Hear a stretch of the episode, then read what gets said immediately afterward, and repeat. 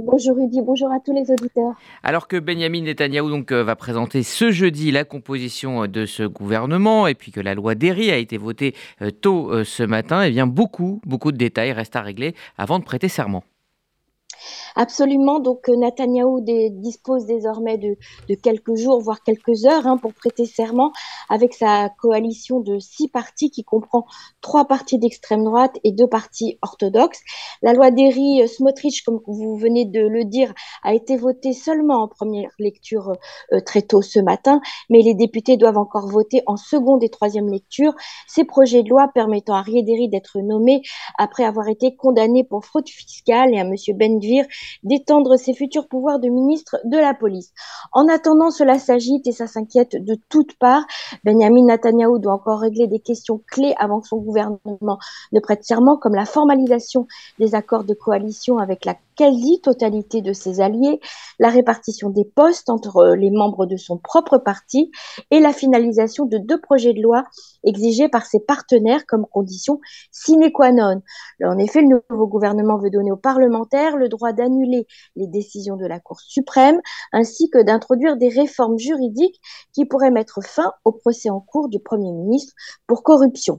Du côté militaire, le nouveau Premier ministre a aussi dû, rassurer euh, le chef d'état-major Aviv Kochavi, dont le mandat finit dans quelques semaines. Kochavi a exprimé son inquiétude face au changement politique, surtout dans les domaines militaires et sécuritaires, comme le projet de donner l'autorité sur l'administration civile en Judée-Samarie à Bezalel Smotrich et le fait que d'après les accords de coalition, le grand rabbin de l'armée passera sous l'autorité du rabbinat et non plus sous celle du chef d'état-major.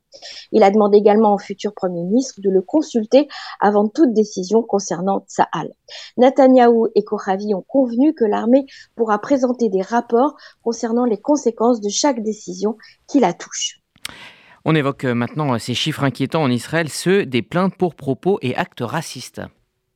Selon les données de l'unité gouvernementale de lutte contre le racisme en Israël, depuis le début de cette année jusqu'en novembre, 380 plaintes ont été déposées pour des incidents dirigés contre des personnes d'origine soit arabe, soit éthiopienne et même russe. Une grande partie des plaintes concernent la discrimination dans la prestation de services publics ou dans les services de santé. Le phénomène du racisme en Israël est assez répandu et ces jours-ci, une grande inquiétude a gagné l'opinion quant aux nouvelles mesures apparemment prises par le nouveau gouvernement et l'inclusion d'éléments ouvertement racistes dans la coalition. En effet, la députée Orit Struck a déclenché dimanche une tempête médiatique après avoir déclaré qu'un médecin pouvait refuser de traiter un patient si celui-ci demandait un traitement qui allait à l'encontre de ses convictions religieuses. L'opposition a dénoncé ce qu'elle considère comme la volonté du futur gouvernement de discriminer les membres de la communauté LGBT, par exemple. Ce scandale intervient alors que depuis quelques jours, le sujet de la loi sur les discriminations fait beaucoup de bruit. En fait, la presse en a parlé pendant plusieurs jours, non-stop. Smotrich a obtenu de Netanyahou qu'il inscrive dans les accords de coalition le vote d'une loi qui autorisera une entreprise privée, par exemple, à ne pas fournir certains services qui heurtent les croyances et les valeurs de son propriétaire. Cette proposition de loi inquiète une grande partie de la population qui craint que de cette manière, des secteurs entiers de la population, que ce soit des réfugiés, des femmes, des LGBT, mais aussi la population orthodoxe, ne subissent au quotidien des discriminations.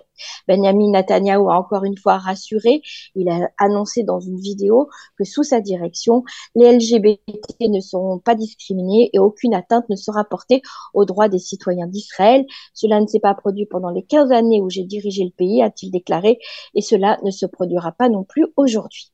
On aborde maintenant euh, l'aspect euh, sécuritaire avec une série euh, d'attaques ou de tentatives d'attentats qui ont eu lieu ces derniers jours. Oui, le théâtre politique a quelque peu occulté les nombreux attentats qui se déroulent encore en Israël au quotidien. Un attentat s'est produit par exemple la veille de Shabbat, un attentat qui aurait pu finir en drame. Ça s'est passé dans la localité de Chaked, dans le nord de la Samarie, et c'est une famille francophone qui en a été euh, la victime. Des tirs de snipers ont atteint la maison de la famille Benizri dans le village de Chaked. Une balle a atteint le lit du bébé ainsi que celui de son petit frère, et la douille a été retrouvée par terre. Fort heureusement, il n'y a pas eu de blessés car les enfants n'étaient pas encore couchés.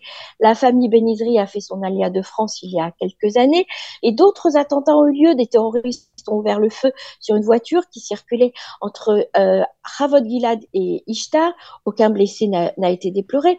Et puis, le groupe un autre poste de, de contrôle de Tzal a également été pris pour cible par des tirs revendiqués par le bataillon Naplouse du djihad islamique, mais également par le groupe terroriste La Fosse au Lion. Là aussi, heureusement, aucun blessé n'a été déploré. Et puis euh, plus léger, hein, c'est toujours un grand moment en Israël. Il a neigé sur le mont Hermon et donc euh, la saison de ski est ouverte. Absolument, la neige est arrivée au mont Hermon dans le nord du pays et les amoureux du ski en Israël préparent déjà leur tenue euh, pour ce Shabbat.